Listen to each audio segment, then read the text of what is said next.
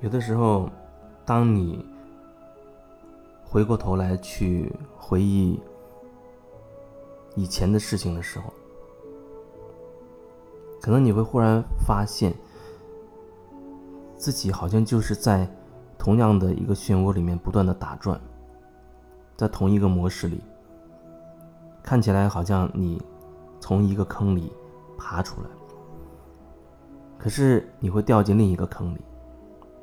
然后你再爬出来，再掉进另一个坑里。你会发现，这所有的坑都有某种共同的特质，吸引你不断的掉下去，不断的体验那种挣扎的感觉。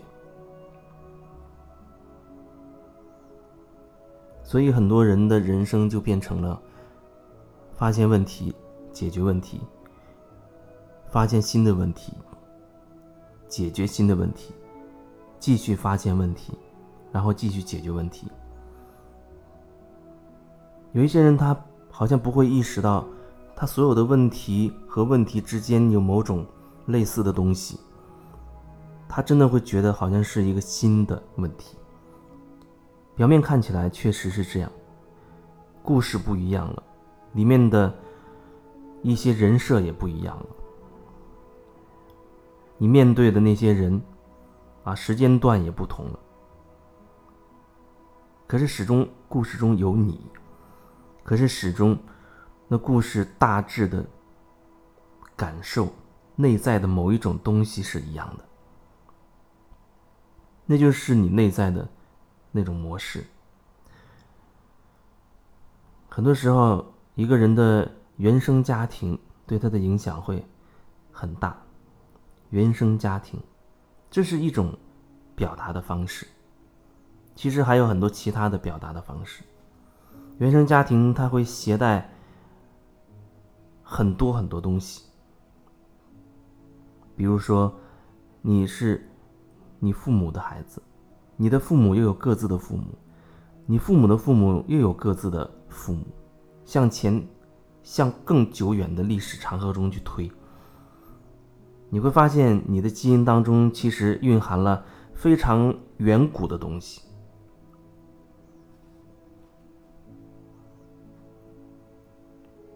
非常非常源头的远古的东西，透过你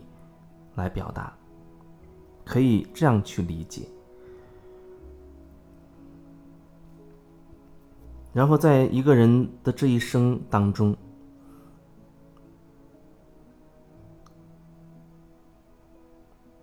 会发生很多很多事情。小时候发生的一些事情，往往对一个人会造成比较深远的影响。你可能会发现，小时候你可能遇到某一件重大的事情刺激到你了，给你留下很深刻的烙印。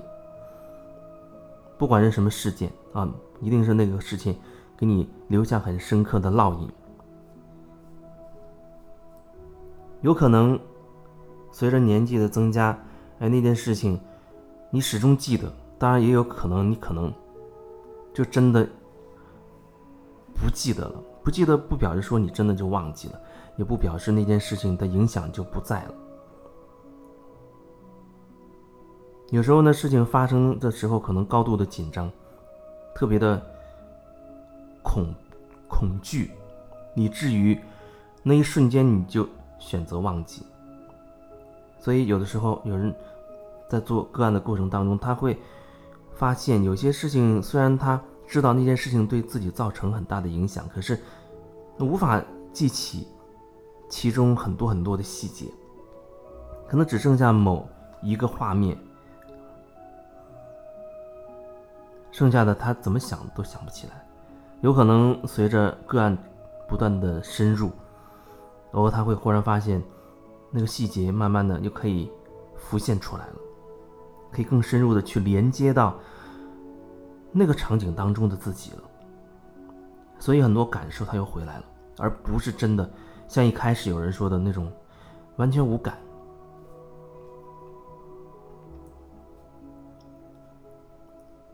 就像有一次，我记得在给一个朋友做个案，他做了好几次，前面的几次，他始终对他的父母留有一个印象，就是恨，绵绵无期，就是只有这种情绪，就是一种很深刻、很深刻的愤怒和恨，对他的父母有这样的感觉。所以他回忆起来的那事情都是围绕着恨跟愤怒进展的。而最开始他告诉我说，他小时候的事情完全不记得了，什么也想不起来，一片空白。后面他慢慢的开始回忆起，哦，是对父母的那种恨。然后他想陆陆续续想起了一些事情。那么进展到几次之后，他忽然发现。不仅仅是恨和愤怒，那好像隐约还有一些别的东西。然后又有一些新的记忆打开了，他发现哦，那个恨的后面还是有一些温暖和感动的场景存在的。整个的过程当中，他发现对他父母的这种感受慢慢的开始变化，虽然一开始。他坚定不移的认为，他这辈子就对他们就只有恨存在，没有其他任何可能性。但是随着好几次的这个个案不断的深入，不断的深入，他还是发现自己有很大的转变，对他父母的那种那种巨大的情绪，慢慢慢慢的消散了很多，也发现了想起了很多曾经的那些感动。让他泪流满面的事情，在那个过程当中，有时候你会发现，好像不断的在重复同样一个场景啊，让他在讲，这次让他讲这个事情，哎，隔几天好像又让他又要讲这件事情，可能下一次个案好像好像又会让他讲着讲着又会重复到某一个点上，看起来好像他一直在针对某几件事情不断的在去讲，有人会觉得，哎，这不是。重复吗？那件事情我一次就可以讲清楚了，可实际上并不是这样。我们要清理的是能量，并不是说你对那件事情的内容本身。所以透过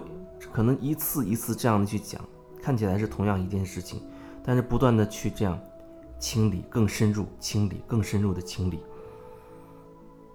你会发现它有不同的感受会冒出来，包括你对。那个时候的自己和那个时候的可能你父母都会有不同的感受，尽管看起来好像表面看只是不断重复同样一件事，在讲述同一个场景，可是那个讲述也是把你自己完全的带入到，重新回到那个场景当中进行的。我记得曾经有人他也很质疑，他说：“我只要想一些美好的东西就好了，那些。”曾经过往的那些不好的东西，我想一次不是要强化一次吗？吸引力法则，我干嘛要去不断的强化那些负面的不好的东西？我要多想想那些美好的事，我要创造美好的东西。这么讲道理上似乎没问题，可是当你开始定义好和坏，当你开始定义正能量、负能量的时候，你会发现。刚刚你所说的，呃，曾经的一些经历被你定义为负面的，对你造成不好的影响的，你不想再想起了，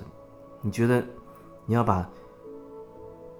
注意力要把焦点放在你渴望创造的美好的事物上，本身这也没有什么问题。可是我想要说的是，那不表示那曾经对你造成影响的那些所谓的不好的东西，它就过去了。有没有它真正的过去？有没有真正的对你过去那个功课有没有真正完成？你只要真的连接回到那个场景里，重新的去连接那个时候的自己，去感受一下，你就知道了。只是你不要敷衍，你需要很真实的去连接、去感受，你会就会知道哦，那个点到底有没有过去。有很很多人我接触过的，找我做个案的一些人，讲到一些事情，他都会说啊，那件事情过去很久了，他已经没有对我造成影响了。我现在想到那件事情，已经觉得很淡了，啊，我已经原谅他们了。我其实甚至想到会很喜悦，等等等等等等。即便如此，当你真的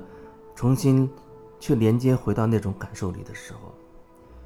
绝大多数情况之下，你会发现，原来有那么刻骨铭心的感觉，被你忽略了，被你轻描淡写的忽略了，被你用一些理论甚至一些灵性的知识忽略了。那只是你避免去面对自己内在真相的一个方式，因为这样你可以很合理化的不用去面对自己内心那个伤痛了。你不面对它，那个痛真的就可以自己就可以。消失吗？绝大多数情况之下不会的。所以，如实的去面对，真实的去面对自己，我觉得是有必要的。至少在我理解的疗愈的过程当中，需要真实，一定是真实，真实，让你真的感受到，一点一点的去感受到。也许有时候你会发现，哦，这进展好像很慢哦。有的人一次疗愈之后，个案之后，其实在我感受上，我会觉得，对于他而言，笼罩在他周围的那个意识啊，那个所谓的屏障，过于厚重。因为每个人点不一样，有些人呈现出就是非常浓厚的东西，以至于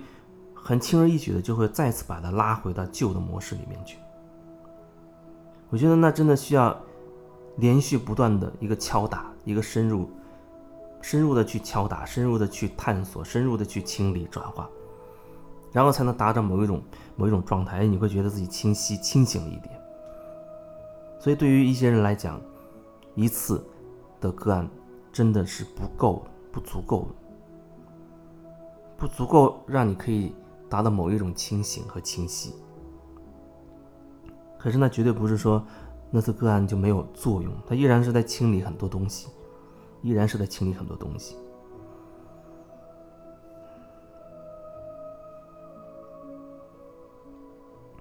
所以在你最有感觉的时候，在你有感觉的时候。你不要放弃这样的一些机会，面对自己的机会，自己面对自己，有时候真的很难，因为自己已经习惯性的可以逃避自己了，以各种各样的方式，以各种各样的理由回避自己。所以，也许你需要一个像我这样的人，或者其他的你完全信得过的，又能够敞开自己心扉的人，去协助你去铆定回你自己。也许每个做疗愈的人的方式不同，但对我来说，就是随机应变的，以当下的感受为为准，以当下的感受为准，而不以各种形式为主，不以形式为主，只是以当下的感受为准。形式是多变的，但方向是明确的。也许有的时候可能